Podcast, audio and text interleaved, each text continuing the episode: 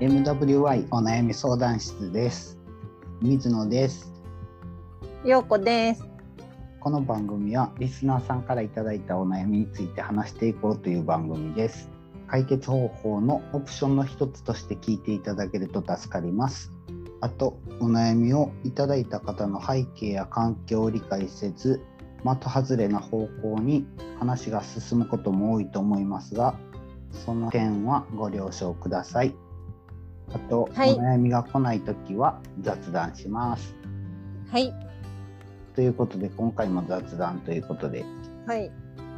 そうですね。雑談会でワンダさんは来れたら来るとの予定です。時間が間に合えばいいですねねえ、そうですね。はーい最近なんか面白いことってありました最近ですか？はい、うーん。面白いことって言われる。面白く面白くなくてもいいよ。ようこさん、ようこさん、はい。一つ聞いていいあ、はい、どうぞ。あのさ、この収録の前って、はい。軽く何喋るかって考えたことありますえっ、と私はですね、はい。ほぼゼロです。ノーガード戦法はい。ああ、そうなんですね。えーはい。も 僕ね、一応ね、こんなこと喋ろうっていうのはね、考えますよ。いや、そうだろうなと思いましたゆ。っくり考えてるわけじゃないけど。 うん。なんか始めた頃あまりになんか散乱していくから話がふわふわしてましたこれねは。これはこれはうんうん話すこと考えとった方がええなみたいな感じでうんうんでもちゃんとその筋道立って話考えれてへんからぼやけるんですけど、うん。はい、僕はね近況でねはい。いいです、はいどうあのぞね。昨日ね知り合いからね、ツイッターで、はい。面白い活動があるから水野さんもやってみたらいいよっていう案内を送ってもらったんです。はい。それは何かって言ったらね、あなんのでしょう。うん。誰か違う人のツイッターのスクリーンショットを送ってくれたんですけど、それは何かって言ったら、ここ最近なんかテレビ見ます？見ません。見ません？最近ね、はい僕もあんまりテレビ見ないんですけど、うんテレビがえらいことになってて、うん。うん今コロナでデルタ株で4 5 0代の人がうん。感染して、うんうでん重症化しても、救急車呼んで救急車来てくれても病院が決まらず何時間もあ感じの話、そればっかり目に入ってくるんですよね。あ。あ、そうなんですそうね。なんかそうそういうニュースはネットニュースではいはいこうはい。情報としては知ってるけれあーどはい、はテいレビ自体はそんなにワイドショーとか見ないし、はい。でテレそうビなんだ。そうテレビは結構克明にある人に密着して、どういうことが起こるかみたいな、うーん。下手したら亡くなった人その救急搬送されたけど病院が見つからずでも重症化していって、亡くなった4 5 0代の人に密着みたいな感じの、それはなんか、僕もあのちゃんと見てないからわからないんですけど、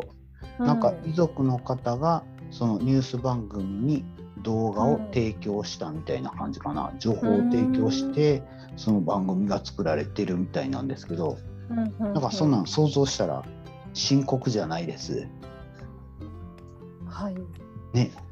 はい。はい、でね僕がツイッターでこれやったらいいよって水野さんもやってみたらっていう風に連絡もらったのは何かって言ったら、えっとね、なんか言ったら今感染が確認できた人もうん多。少重症化してる人もうん。病院がないから自宅で頑張ってねっていうようなうんうん体制なんですよね。うん。うん。その人はもし一人暮らしやったらうん。まあ、感染してるから外に行けないじゃないですか。うん。いけそもそなもい。重症化してたらもう大変やし、うん。で、そういう人に物を届けましょうみたいな話らしいんです。お、私それ昨日見ましたよ。あ、そうなんたですまか。たま。えあそうなんですねなんかねそれ今読んでみるとその人のツイッターねこんなんやったらいいよってスクショ送ってくれたやつ、今一人きりで自宅療養をして食料も届かずひもじい思いをしている人へうんうん何か買って持っていこうかうん家の外に置き配ならできそうですうんただ僻地に住んでて犬の看病もあるので横須賀エリア限定で誰の助力も得られずお金もない状況だったりと追い詰められてる方のみでお願いしますみたいな。うんうんうんで困ってる人は DM かメールくださいみたいな感じのことを書いてるんですけど、うんこれ水野さんもやったらみたいな感じで 連絡もらったんですけど確かに面白そうやなとか思ってでちょっと考えてみるよって言いながら12時間経ってしまったんですけど、 あそうなんですねそうそうそう最近ね私あどうぞどうぞうんあそうです私がたまたま見たっていうのは、うんうあんのポカリスエットを届ける人っていうのを見ましたあそうなんですかそれはポカリスエットメーカーの人、いえ一般の方ですあそうなんだ若い男の子たちがはいあのーへえそういうコロナの同じような感じで外に置いとくっていうああはいは活いはい動はいしてるっていうのを聞いへてえあ見てそうはい、うーん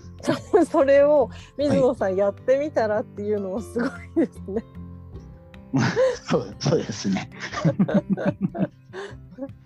いやその人その人はその人で自分でもやってるらしいですよね。僕に教えてくれた人は、うん自分は自分の駅の近くでやってるからうん、水野さんも町田でやってみたらみたいな感じで連絡来た。 すごい。へえ。でもねうん。なんかねいややりたいやりたいって思いながらうん。もし今とか例えば昼の時間にうん。会社行ってる時間にうん。ああもう死にそうですとか言ってすぐに持ってきてくださいみたいな感じで連絡受けても、うん。あの僕は仕事中で東京の方に仕事行って、うん。町田に帰ってくるのは9時でうん。でそれから町田のどっか田舎の方に配達とかやったらすごい時間かかるし、大丈夫なんかなーみたいな感じの心配をしてしまって、うん。何何をどこまで責任持ってできるんやろうとか思ったら。うん。結構考えなあの発表ってできひんなーってなんかちょっと躊躇しちゃったんよね。その人は個人のツイッターでやってるってことでいすやか。なんかねえっ、と、うんやってる人はやってる人はなんかフォロワーがすごい3万人とかおるから、おなんお。かえっ、ともともとそういうボランティア団体みたいなのやってる人なんちゃうんかなーってうん。思うんやけどそう。うん。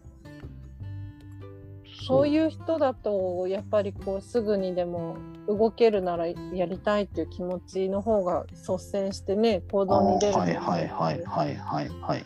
そうですよやねり。あれですねやりたい気持ちももちろんあるけどうんじゃあどのエリアか時間帯はうんねうん希望の時間にっていうその水野さんが言ったうんのもあるからね。うんそうなんですよねそれでためらってる間に町田市で、うん、町田市でも感染者が亡くなりましたとかいう話聞いたらあああーーやっとけばよかったーって思うかもわからんからちょっと本気で考えてやってみようと思ってお応援します。その水野さん そうでがすかあのー負担にならない程度であー何時からはいはい何時っていうふうに決めてあもいいーはいはいはいはいとそう思ですう。あそっか何が必要なんですかね何の情報が必要なのかな僕ね移動手段はうん、うん、歩きかチャリなんですよね、うんうんうん。自宅いやちょっと2キロ以内とかそういう。ああそっうか、ん、じゃあ5キロ以内やなじゃあエリアを限定したらええやんあとはその私実はこう結構生配信見るのが好きでツイキャスをよく見てるんですけど、はい。でたまたまねこの数日ツイキャスをやってる配信者さんがコロナになってっていうのをあー生で見ていて、はい。ね、やっぱり OS1 とかはい。あはあいう水分とおかゆとか、い。はい。うん、へーなんか初期の頃はね東京都ってこうスパゲッティとかはい。なんはかい。カレーとかはい。はい。はい。手をかけないといけないものを届けられても作れないってういんうの。うがん。あ、そっ問か。題、ねかけたら食えるもんがいいな。うんうんうんなるほどな。そうだよねやっぱりね高熱出してる人ってうん。体を動かすのもしんどいしうん。うん2週間でしょうんそしたらその500ミリのペットボトル1本とかやったら無理よね。少なくとも10本20本とか持っていかんの全然ダメよね。そしたら箱で持っていでかんのもね。そしたらチャリで運ばれへんやん。とか言うてできん理由をどんど ん数えてしまうこの このマイナスのスパイラルみたいな。だからそれを断ち切るために。例えばその500でもはい。 501本でもやっぱりうん1日2日がね、こう乗り越えられるっていうのあかあそっかそっかそっか。希望になるからうん、うん、まあそっか。少なくてもないよりマシっていうことか。うん。うん。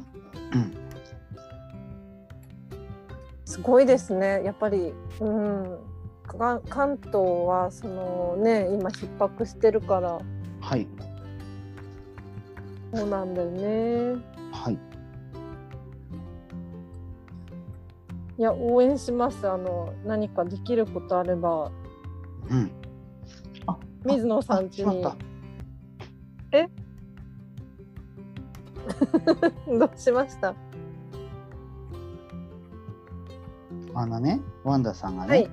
うんさっき、さっき帰ってきて、うんうんこのズームに入って、うん許可待ちやったけど、うんうん反応なかったからもう出ましたって。しまった。あれ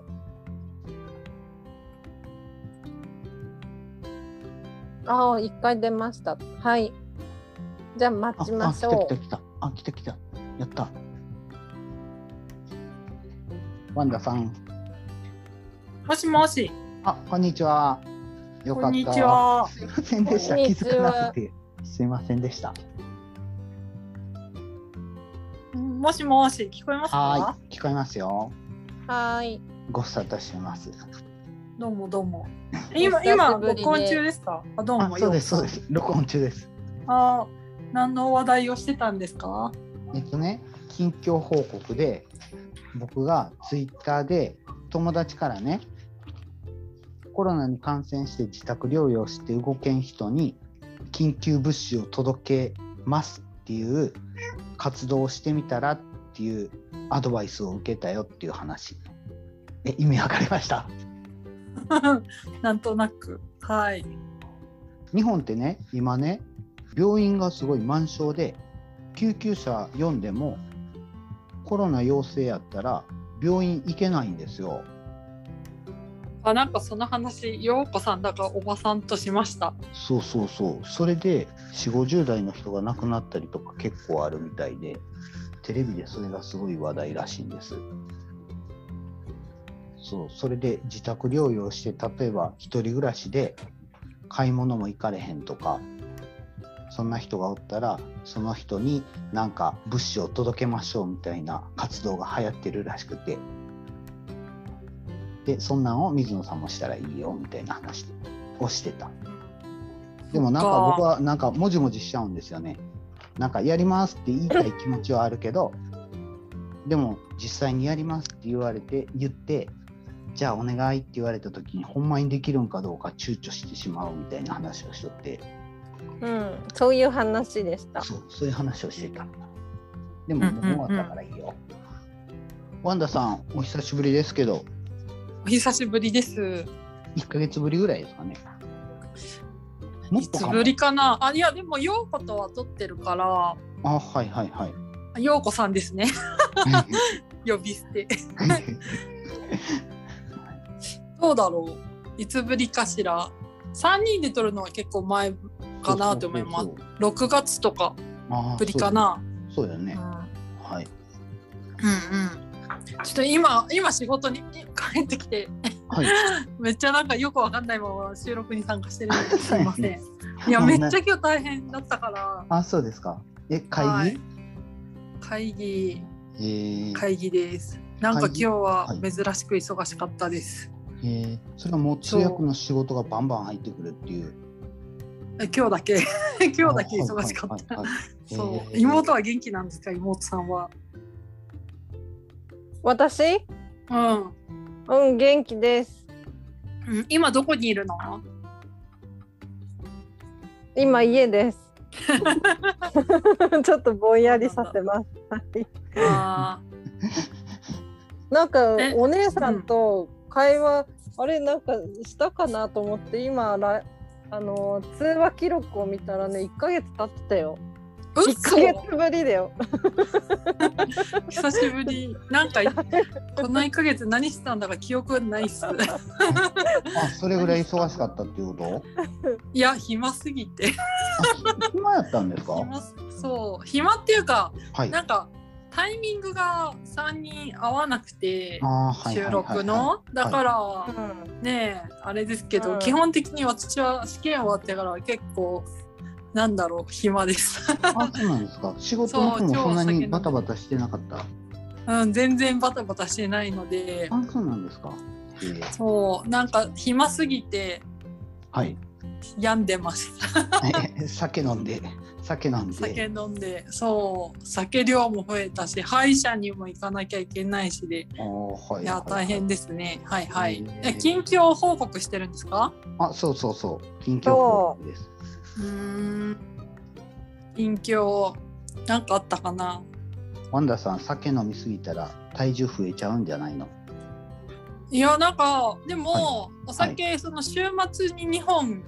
飲んで終わりだからあ、その程度か。ああのあそうはいいはうい意味では体重は減ってて、そうなんですか。あのへそうなんかあのトゥナの季節が来たんですよねあのサボテンの実のそうなうんトゥナっていうサボテンの実を夏になると毎年食べてて、ではい去年はチョコレートの代わりにトゥナを食べてたから、うんあとあと酢キャベツ食べ始めたんですよ。うんあなんかちょっと体重えドイツで食うやつかななんかキャベ体ツ重増え始めてて、で去年、うん。そのあなんで痩せたんだっけってよくよく考えたらそういえばスカスキャベツ食べてたなと思って、うーんうんそれであのお腹の調子があんまり私安定しない人なのでうん。でもそのスキャベツとあと、なんだっけトゥナとサボテンの実と、んあとあのあれヤクルトに入ってるやつ何でしたっけオリゴ糖じゃなくて。か風邪白高部。風あ邪そう白そ高う部乳酸。菌ああそうそうそれのタブレットを飲んでるからちょっと調子よくてでは体重は、まあ、去年よりかはちょっと増えたけどでもまあ去年の冬ぐらいのレベルですかねうーん。あ、そうなんですね。そうそへうーあの陽子さんどうですかその後ジムはうんあジム行ってますあそうなんだ頑張ってね、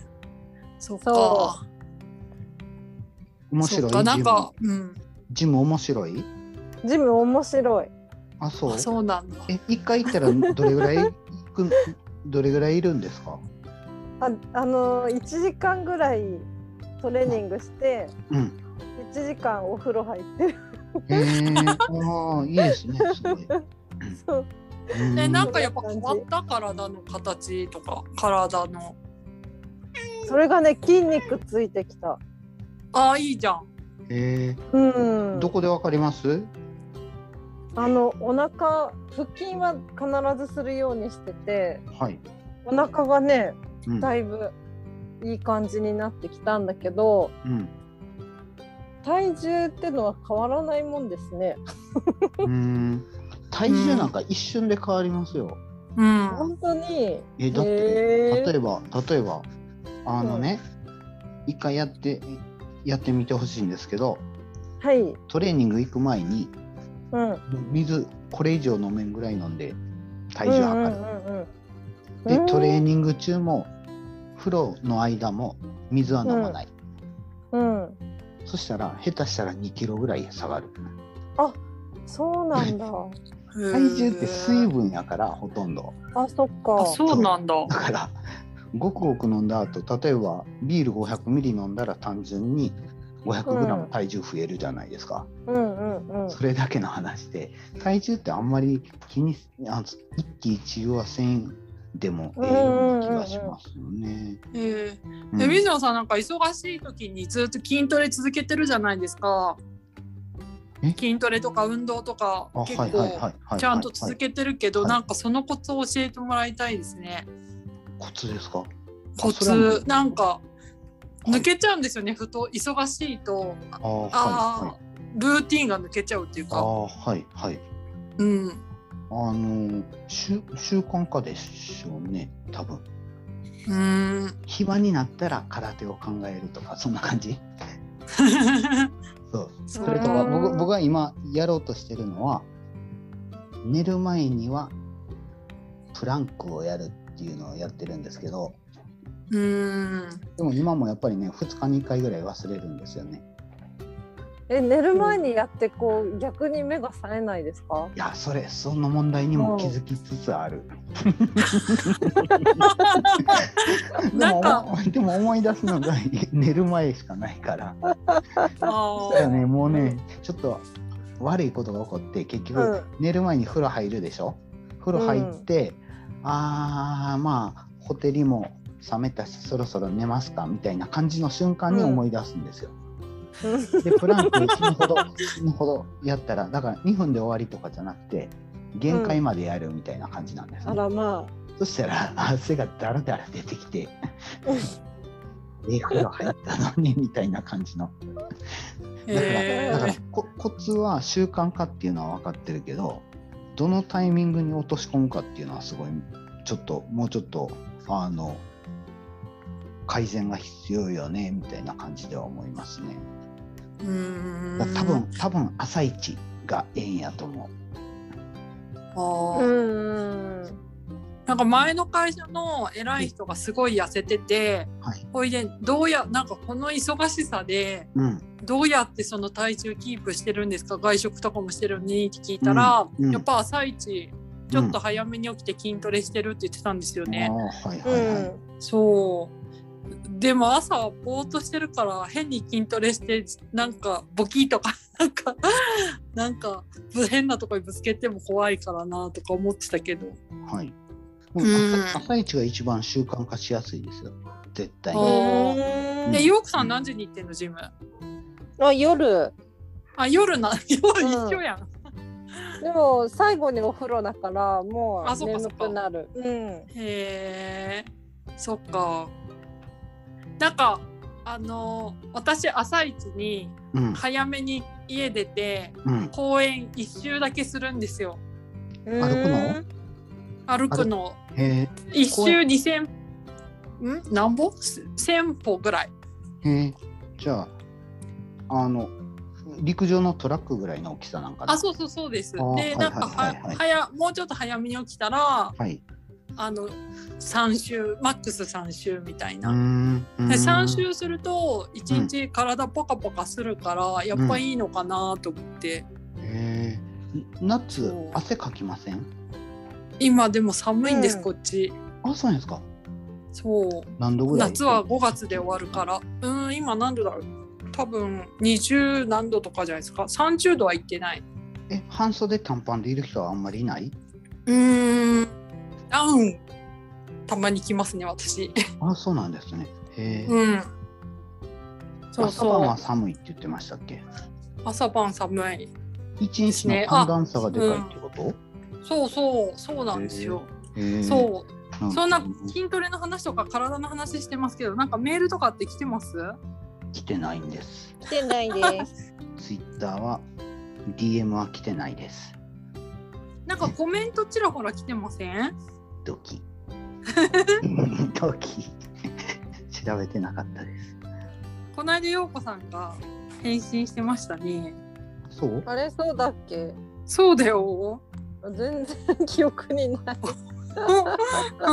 あとなんかツイッターの確かね。うんうんそうそうそうそうそう中でそのね一応あそうで聞きたかったんですよ水野さんマッサージ受けたでしょうちの妹のはい、はい。そうそうでどうだったかなっていうどうだったかなってね、あれね、あうの記憶ないですよね。 なんでかっていう、なんでかっていうと、気持ちよすぎて寝ちゃうんですよね。そうそうそうそそうう寝ね。かす魔術師よう2こさん回やってもらったんでしたっけだ1回目寝てしまったから2回目はちゃんと、今日は絶対寝ずにおしゃべりするぞとか思っとっても一瞬で落ちる なんかえー私マッサージ下手だけど水野さんどうですかえ何がマッサージを人にやるっていうのはどうですかマッサージを人にやるうん自分がうんようこさんみたいにいやーなんだろう家族の人にとかお父さんとかあーあんまりなんか考えたこともなかったなそうなんだ。したいってこと、え、する機会もない感じですか。する機会もないですね全然あ、そうなんだ。うちのお母さんよく背中かきなさいとか言ってくるよね。うん。ちょっとそこ書いてとか。うん。揉んでとか。へえそう。うんあそうなんやあそうなんうん子供の頃からないあ、そうなんだ。え、うんお家の人は娘さんとか奥さんとなか。いですねその習あそ慣うなのんだない家ですねえ、その後神って言ったんですか奥様に。言ってないのよね いろいろ思い出してきたけど。 言って言ってないけどさ最近さやたら機嫌がいいよね、あら。不思議いいことなんでかって言ったら心の中で言ってるからなんですよ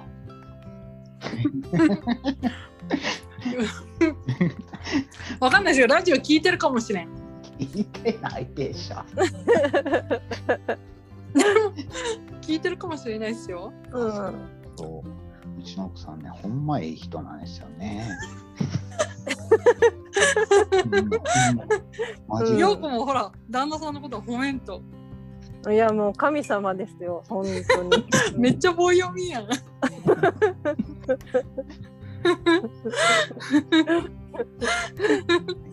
まあ二人ともねあのそういい人と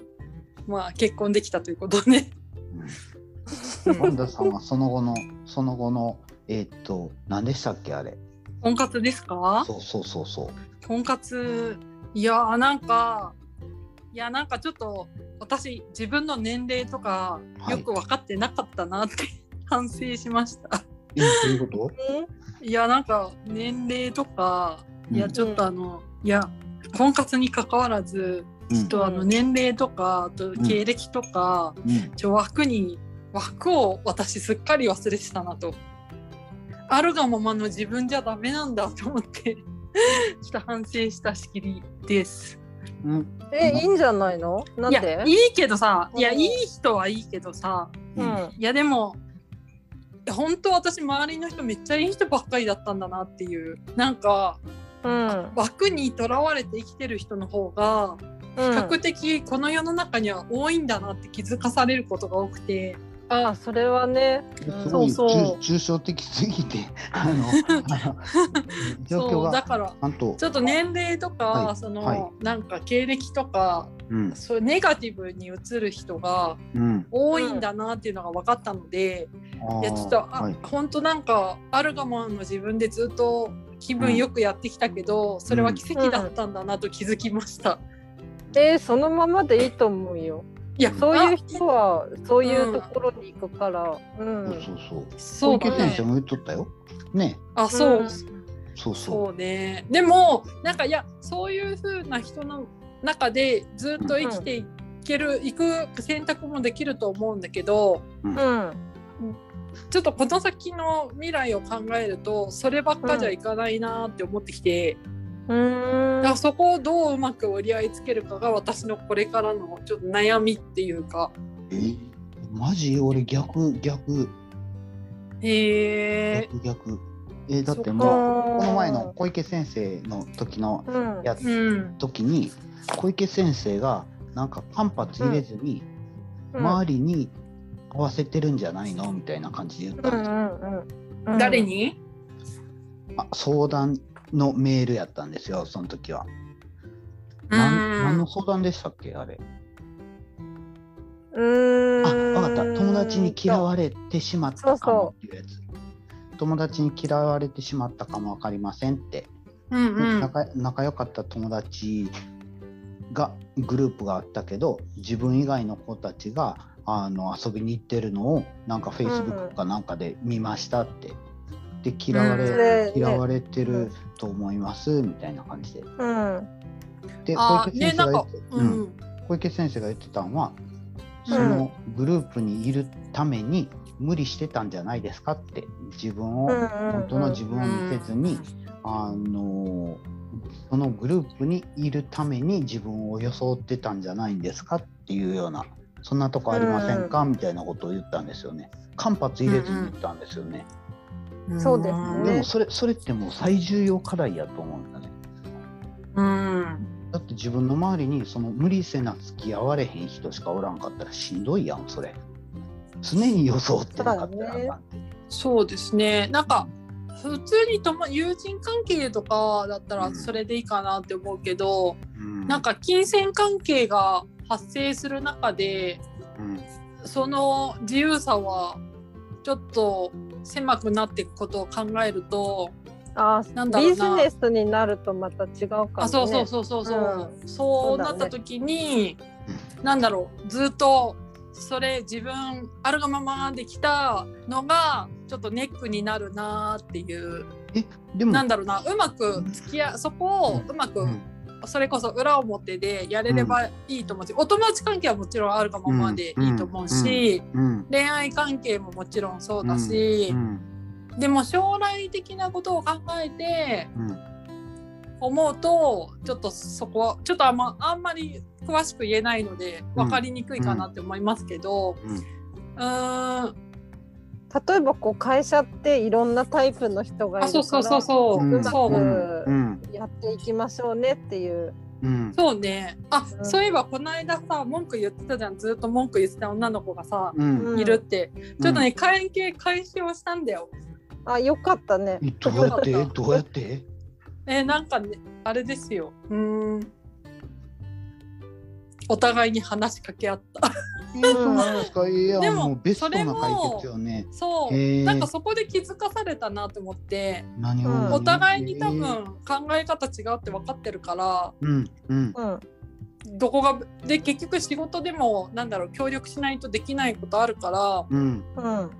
じゃあどこで折り合いつけんのっていうのがタイミング一緒だったうーんけど根本的には分かり合えないし、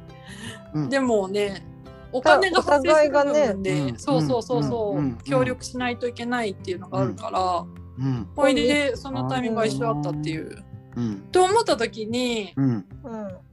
あ逃げてたなーっていうのをちょっと気づきました。あーはいはいはいじゃあ多そういう分意味でそうんのうんその人自体がぜ全部が悪じゃないからそういう面でそうそうそうお姉さんが彼女のそういう部分を認めたっていう受け入れた、なるほどななるほどなすごいですねそう神田さんなんかうんお友達とか恋愛関係はもちろんあるがままで全然いいと思うし、うんでうもん全然性格も合わないし、うん比較的私の苦手なタイプが多い彼女うんと付き合う時って自分をやっぱりある程度、うんなんだろうななんだろう殺すじゃないけど装うみたいな感あじそうそうそうそうそうそう演技しないとダメだなと思ってえでもそれそれって普通じゃないのだって僕でなんもかそうそう僕なんかそれもすごい普通だけどビジな人間やけどあの仕事行って例えば僕仕事行っておお客さんに買ってもらうけどそのお客さんに買ってもらう時は違う自分になりますよね。そうだだって僕かなんボラらンティア精神をボランティア精神を発揮してじゃあこの商品あげますよあげますよって言ったら会社は潰れるし なんかやっぱり、うんうん、その仕事ではやっぱりそのあるがままでは無理よねっていうのはそうそうん感じる。うんうんうん、でそうなった時にやっぱり枠とかって重要になってくるんだなっていうのを気づかされましてなるほど。結局なんか気が合わないのもお互いに枠が違うからうん、うんだし、なんだろうなあるがままで言ったら私絶対口聞かないしう、ん、うんでも、それだとなんだろうな、なんかうん人生のタイミングでうんちょっとそこら辺をうまく折り合いつけないといけないなと。意味わかんないですよね。 ちょっと今日うまく説明できないや具体的な話じゃないから。あ、それとはそうまた別に人生のタイミングでうまく折り合いをつけるってこと？えっ、とそれとは別それそれってどれですかい？やいやあなのんだろうなあの仲悪かった、うんあんまり合わんかった仕事の同じ事務所の人と仲直りしたっていうのとはまた別の話で、人生のタイミングでうまく折り合いをつけないとなっていう感じ？別っていうかそれが入り口だったなと思ってなんだろうそこで気づかされてうん。あのーあとちょっといくつかなんかいろいろ混合したものが一気に来たのでうん。そううんなんかそのあるがままとかじゃなく一う回んその自分の枠って何なんだって一回整理してうん。でうーんその枠でうん。勝負できるとこできないところあるんだなっていううん。あるからそこをうまく自分のメンタルを傷つけずにうんやってかあのやるにはどうしたらいいかなっていうのを模索するのが今後のちょっと私の課題だなと思っていましてこここの先数年ですね。うん、なんか私がこう勝手に外から見た感じなんですけどうちの姉はうやん。っぱりこうに苦手な部分とか私もそういう傾向あるけど嫌だって思うと一旦ちょっと引いちゃうというかうん。もう切っちゃうところがあるからうん。それを今すごくこう切らないでうん。細い糸をこうつなげてうんつなげうてん太くしてったみたいななんていうのかな成な長んかした。変わったね。うんう変んわって変わってないけど変わったかもしれないね。なんかううんんうんという感じうんなでるほどもしかしたらちょっと具体的に話できるようになったらうん。またお悩み相談室で言おうかな。はあはいはいそうなんでいすね。はい僕ねという感じそういえば、そういえば僕困ってることがあって相談してる、うん。ど全う然おぞ。悩みじゃないんですけどうんあのね服ね服ってねうん着るでしょ、はいで例えばうん晩に風呂入った後に、ちょっと一瞬だけ外に出る機会があってパジャマじゃなくて外に外に行く服を着るとうんでコンビニに行って15分後に帰ってくるとうんその服とズボンってどうしたらいいのんもう一回言ってたちょっとすいませんちょっと流れちゃった頭から いくよ夜に、うん夜に風呂に入りましたはい入りましたでもそそっからコンビニに行きたいと、うんうんうんそしたらその時にあの外に行けるような服パジャマじゃなくうんうてん外に行く服を着ました、はいで15分後に帰ってきてパジャマに着替えます、うんうんでそのコンビニに行った時にうん着た服はどうしたらいいのまた切るうんいやまた私着るもけ。どまた着るけどその明日着るんか明後日着るんか分からんけどその間タンスに入れとく、あうんーハンガーにかけとく。椅子とかになんかかけとくそう僕ねハンガーにかけてたんですよ、うんでもそれを忘れて次の日もまた違う服をタンスから出してでその次の日も 新しい服をタンスから出してで同じようにコンビニに風呂入上がった後コンビニに行く用事とかがあったらまた同じように服を着てあこれはまだ汚れてないからハンガーにかけとこうみたいな感じでハンガーにかかっていく服がやたら多くなってしまってどうどうどうしたもんかなってそう。あ部ー屋が片付かんよなみたいな感じで。あと私実家に帰ると陽子が放置した服を着るので、あそうなんですか。そう そういうふうにあ陽子さんなんか放置してる服借りますっつって借りちゃう から。よようこさんは放置プレイ。放置ですねあーはいはいはい。椅子とかソファーとかにその目につくとこにかけてあーそれですぐ着るときに着ると。すぐ着る。うんうんうんワンダさんはワンダさんはハンガーに私かけはてたら、うん、私あのそんなに服いっぱいないのではい。あの次の日必ず着ないといけないみたいな感じになると思いあまあ、すそう。ですか。ああ、はいはいはい。なるそほうどだからあんまりうん。なるほどな。私はさあのーもしかしたらパジャマの上に上着だけ羽織って、うんあそうそううかもしれません。いやいやそれ見たことあるよよくさん実際やってるまあの。確かにね、やりますよね。はい、パジャマでもコンビニ行ける人です。確 かに。そう それやったことあるよねみんなで。そうだね。うんええー、そそこっかが気になる水野さんなんそうそうそう。だね。それとか、ワンダさんうは服いっぱい持ってないっていうの、それって憧れるよね。なんか。そううん。そうでもそれは買えるなんかユニクロすぐそこにあるとかじゃないからですかねユニクロの近くに住んだらめっちゃ服買うと思ああ、そうなんですか。ああ、う、はういんはいはい。えーなんだろうなうんもっと服を少なくしたいんですよね。少なくしたいっていうか別に僕おしゃれとかそんなんじゃないんですけど、ん、ういんっぱいある。断捨離いいですね服そうのですね。そうですね。うんうんうんちょっと目標よ。目標ですね私も断捨離したいちょっとだけあーはい。そうです、ね。はい、うん、そう、あの、その断捨離で溜まってく書類とかってどうしたら、どうしてる。捨てる捨てる。そして泣えくどんどんなどんな本どこ行ったんだあの書類あえ捨てどんてどたんなって書毎回類どんな書類を言ってんの？例えば、わうんと、具体的に言うと、この一年間、あなたはこの。医療費使いましたみたいな、年一回とか来るじゃないですか。ああい。はいはいうはいは国い。から来るやつとか、はい。ああいうの多分私10年ぐらい持ってたりして て、えーすはいごいね、えあれはガスの領収書とかは？あ全部取ってある。それはいらんよね。あ、いらない。あ、はい。いい医療費の方はいるかもわからんけどね。いやわからあん、けど。そうなんですね。うんないるもんといらんもんとあるんじゃないですか。でその書類分けが下手くそです。ああそうなんですか。あーなえデジタル化とかってまだ日本はあれなのしてる人はしてるだろうけど何をですか？あ例えば。レシートとかも写真に撮っとく人とかいるよね。ーねえうん、うん、あそうなんですか。あなるほどな。それは全然見てないな。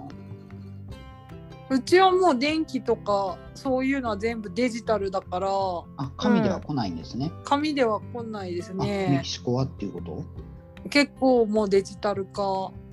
はいはい。ーん、なるほうどな。ーんでも紙結構大事なやつ捨てて「うん、ああ捨てちゃった」っつってよく泣いてるえーあそうなんだこれ子供の頃からえーわかんなワいンけどダーさんはもうガンガン捨てていくタイプ。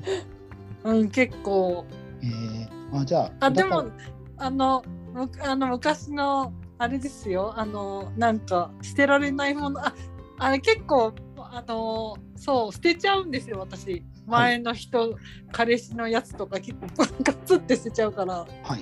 うーん、そうでもお友達のは捨てれないあそうですか。えー、そうえ手紙？お手紙とかお友達のは一切捨てない、えー彼氏のはどんどん捨てるけど、あそうなんですか。やばいなるほどな。なるほどな。難しいですよねそれ。ねあなよんくかうん断捨離で何にもない、リビング何にもないお家とか写真とかね、ネットで見るとうん。驚きなんですけど、えー、でもガスの領収書とかは多分いらないんですよ。あいらない、はいあーいらないっていうかそのそのさ石川に金沢に引っ越す前のガスの領収書なんか使うことってないですよね。あなうんあります東京のも。